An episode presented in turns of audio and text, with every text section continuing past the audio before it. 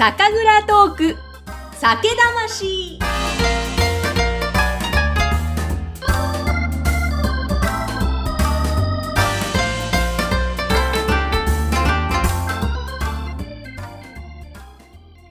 こんにちは。酒蔵ナビゲーターのぐっさんです。4回シリーズでお届けしています。浅草は駒形のこの花の醸造所醸造長の岡住周平さんのお話。早速行きたいところなんですが、ちょっとその前に、あの、これまで3回番組を配信してきましたけれども、その中で聞いてくださった方からいろんな反響をいただいております。まず、岡住さんの話が面白いとか、あと話のそのゆっくりなテンポがたまらないとか、すごい会いたくなった醸造所に行ってみるねとか、いろんな感想をいただきました。ありがとうございます。いや、本当にね、そう思います。岡住さんは面白い。あの、これまでの経験から来る言葉もそうなんですけれども、やっぱり岡住さんご自身のこう人間としての魅力がやっぱりすごくあるなと思います。人を引きつけるものを持っていらっしゃるなって感じます。で、今日のお話ももちろん面白いんですよ。あの、これからの岡住さんのお話なんですが、ぜひこの後じっくりお聞きください。えっ、ー、と、じゃあ、あの、前回、土田酒造さんのところで作られた岡住さんのお酒のお話もいろいろ伺いましたけども、あの、前回ちょっと聞きそびれてしまったんですが、その自然栽培のお米、そのところからの出会いからスタートして土田酒造さんでっていうことになったっておっしゃってたんですけど、その実際自然栽培で作ったお米で醸したそのお酒作り、いかがでした？あの、普通のお米とやっぱり違うところですとか、醸す段階での大変さとか。えー、っとですね、自然栽培のお米は、やっぱり狙った通り、やっぱりなんか違うんですよね。お酒の味が軽すぎるぐらい軽くなるんですよ。うん、なんか後味がさっと、なんか消えるぐらい、なんか柔らかいんですよね。で、自然栽培のお米自体も食べると、その、笹錦っていうものの特色でもあるかもしれないんですけど、かなりさっぱりしてるんですよ。で、むちゃくちゃ美味しいんですけど、ただ普通に食って。うん。で、まあそういうお米を、基本的に磨かずそのまま、で、かつ溶かして、で、お酒にするっていうことをやりたいのと。で、うまい米を、なんか、溶かして、まずくなるってことはないだろうな、みたいな ことをずっと考えてたりしてて、で、なかなかね、僕のその収蔵技術が追いついてなくて、まだまだ全然活かしきれてないなっていうのが反省点としてあるんで、まだまだポテンシャルは引き出せてないんですけど、やっぱりなんか違うなっていうのは、もう土田の星の当時とか、土田社長とも現場の子たちともみんなで言ってて、やっぱなんか違うから、土田さんもすごい自然栽培に今興味を持って、で、来年、今年は田んぼに関わるっていうことをしたり、で、来年以降その自然栽培のお米の使用の割合を増やしたいっていうふうに、今宣言されてるぐらいなんで、やっぱりそれぐらいなんか違うんですよ。観光栽培のものと自然栽培のもの。お酒にしたときに。ちょっとその辺飲み比べてみたいですね、いや、やっぱり同じレシピで土田さんで、あの、90%で作ったお酒と、その自然栽培のお酒って、やっぱ飲み比べたら絶対違うと思います。まあ、それぞれの良さがあるとは思うんですけど、うん、なんか軽さが違いますね。へそうなんだ。うん、あの、この前販売して、もうすぐに完売になってしまった、岡住さんの第2弾の、それも、あの、ツイッターだったかな、こう、一時は販売を中止しようかと迷ったけどもっていう、でも自分の子たちを出そうと思ったっていうコメントを見て、わあ、なんか素敵だなと思ったんですけども、でもそれぐらいの思いが実はあった。そうですね。ちょっと、その僕が、まあ遠隔でね、その、ものも分かりもしないのに、ああやれこうやれっていうふうに言った結果、は、なんかものすごい低い温度でお酒作りしたかったんですけど、まあ低すぎちゃったみたいで、ちょっと酵母がね、傷んでしまったんですよ。で、それによって、まあ、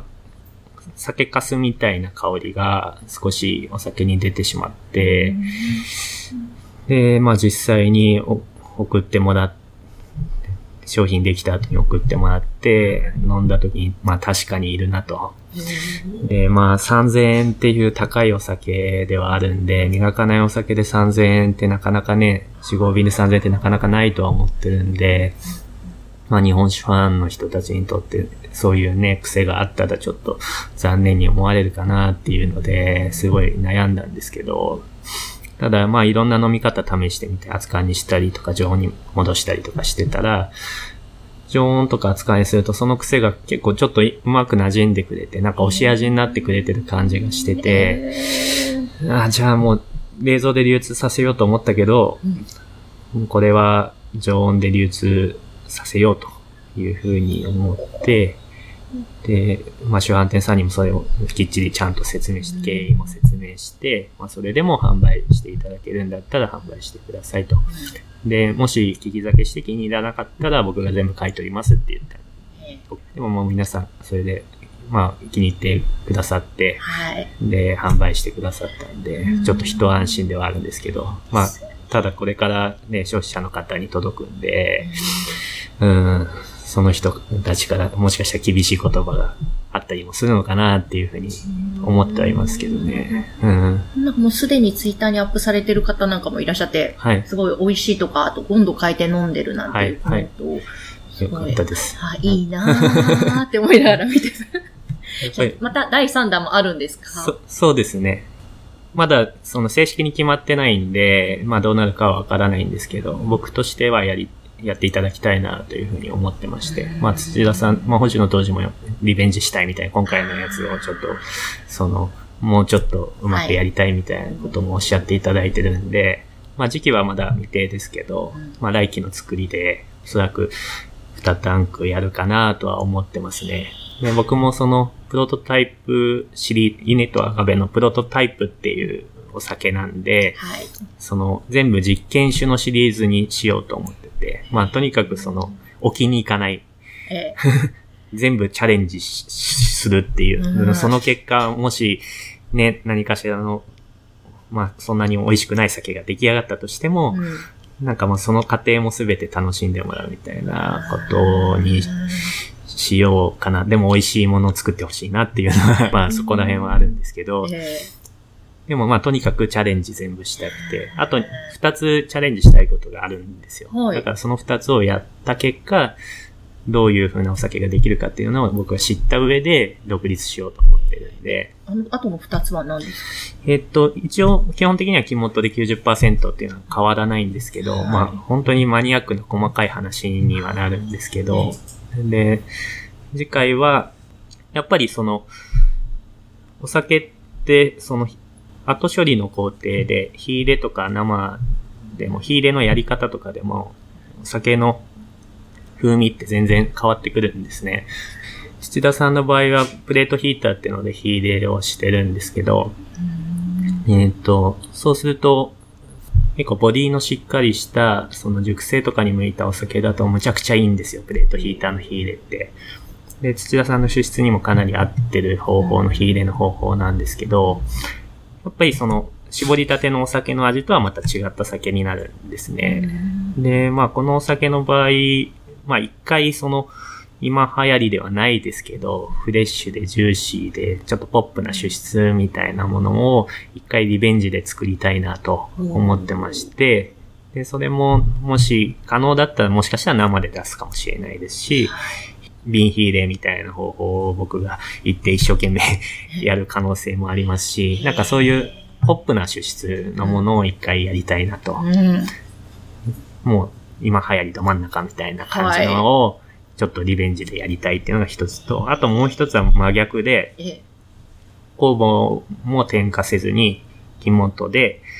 えっ、と、もう温度コントロールもほとんどせずに、はい。もうお米、そのままのポテンシャルでお酒にするっていうこともやりたいんですよ。自然の菌だけで。で、全然多分違った主質になるんで、そこまでやって、初めて多分、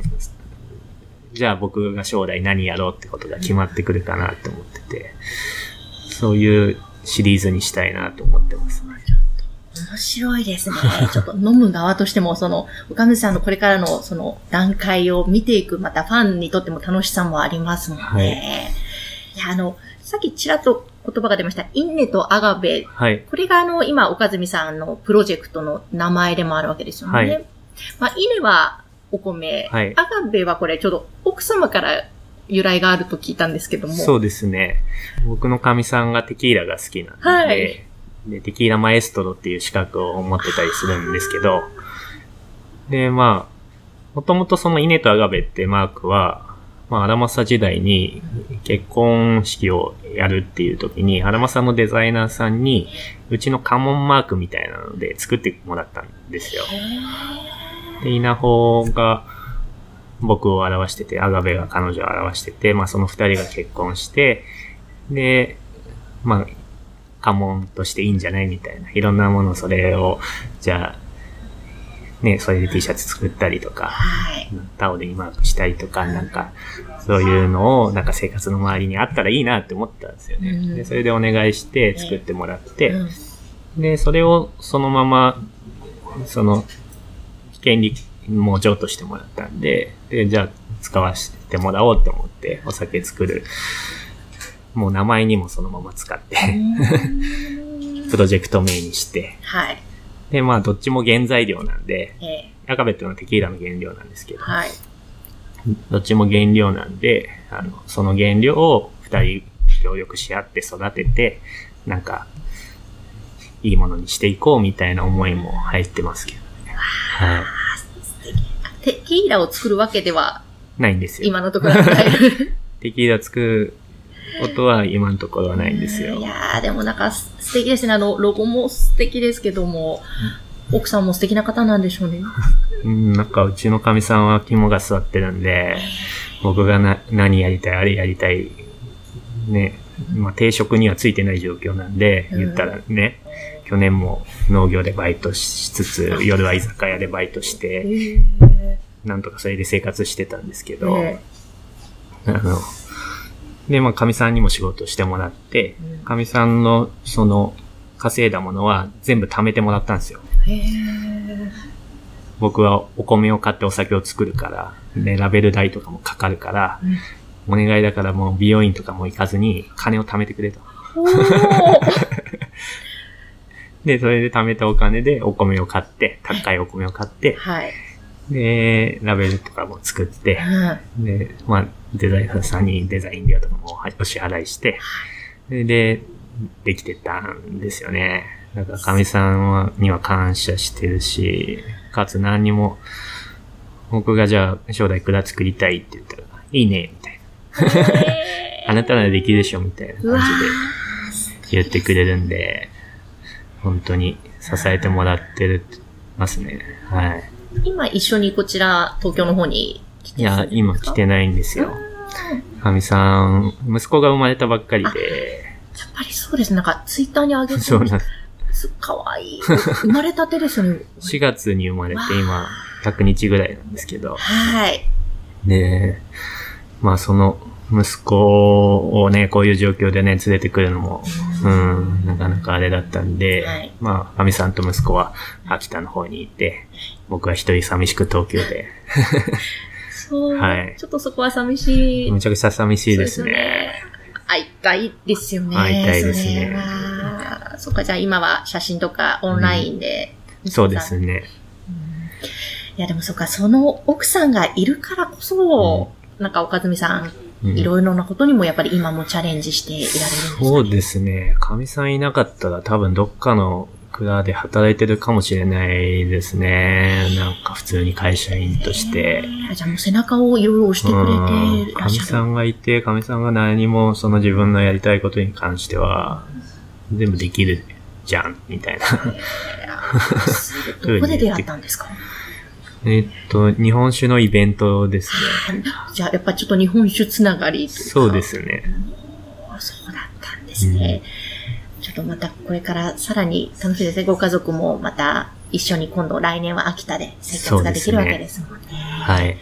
まあ、その秋田が来年の秋田で醸造所を作るためにということですけど、うん、免許を取るまでも大変かもしれないんですが、これから、えー、そういったことも含めて、岡住さんの、まあ、夢といいますか、展望とか、そういったものを聞かせてもらいたいのですが。はい。えー、っと、秋田に、まあ、来年の2月に帰って、でえー、っと、まず、田んぼをスタートします。で、自然栽培っていうものにチャレンジしてみて、で、そこでできたお米を使用して、秋に醸造所を稼働できればいいなっていう感じで今進めてます。で、えっと、場所もほぼほぼ決まってまして、かつ、あの、まあ、醸造機器の選定とかが、今してる状況で、かつ建築家の方にももう依頼してる状況なので、えっ、ー、と、おそらく来年できてくるかなと。で、免許に関してはですね、まだ先ほど申し上げたように、その、清酒の製造免許っていうのはなかなか降りないので、えっ、ー、と、ただ、あの、その他の醸造酒免許っていう、ラブロクが作れる免許は、おそらく降りるので、まあそれを国内向けに販売するっていうので、まずメインの事業にしつつ、あと、ありがたいことに規制緩和の向きも今ありまして、はい、まあ、決まってるのは来年の4月に、輸出向けの限定免許だったら降りるよと。まあ、なかなかそれの話が出たときは、あの、まあ、国内で流通してない銘柄を海外に売るなんてっていうのは、なかなかハードルだとは思ったんですけど、でもなんか考え方によっては、しょ、どんだけの量でもいいんですよね、その輸出の製酒免許っていうのは。最低数量が決まってないものなので、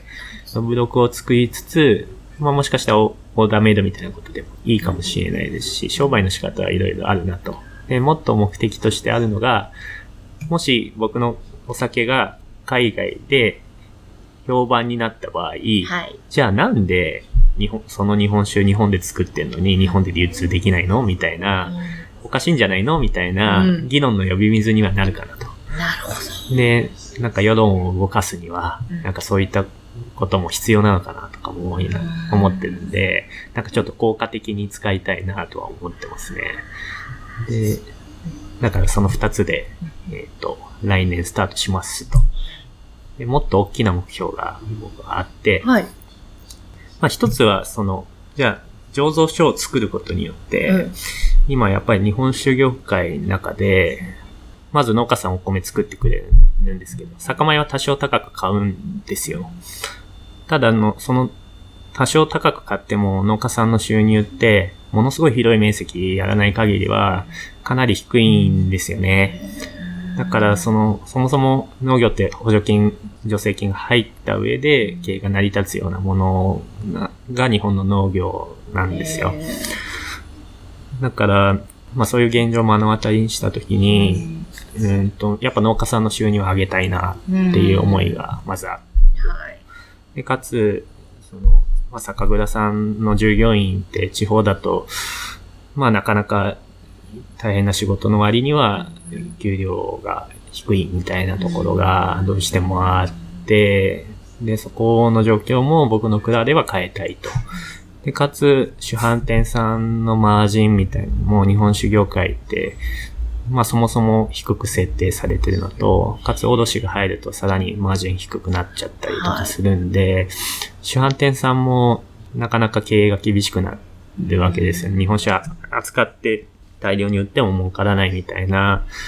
感じの構造にどうしてもなっちゃってるんで、その構造を僕は変えたいなって思ってるんです。もうまあ僕に携わる人の範囲しか無理ですけど、で、そのために、まず自然栽培っていうチャレンジングな農業に携わってもらうと。で、かつそのお米を僕はその普段のお米の2倍3倍の値段で買って、収入が2倍3倍になるようなことをしたいと。はい、で、その高かったお米を磨かないことによって、コストを干渉しようと。さらにそれを溶かすことによって酒粕も出ないので、まあコストを干渉しつつ、かつそれを高い値段で売りたいんですよ。で、今、4、5瓶3000円っていうのでやってるんですけど、それをボトムの値段に据えて、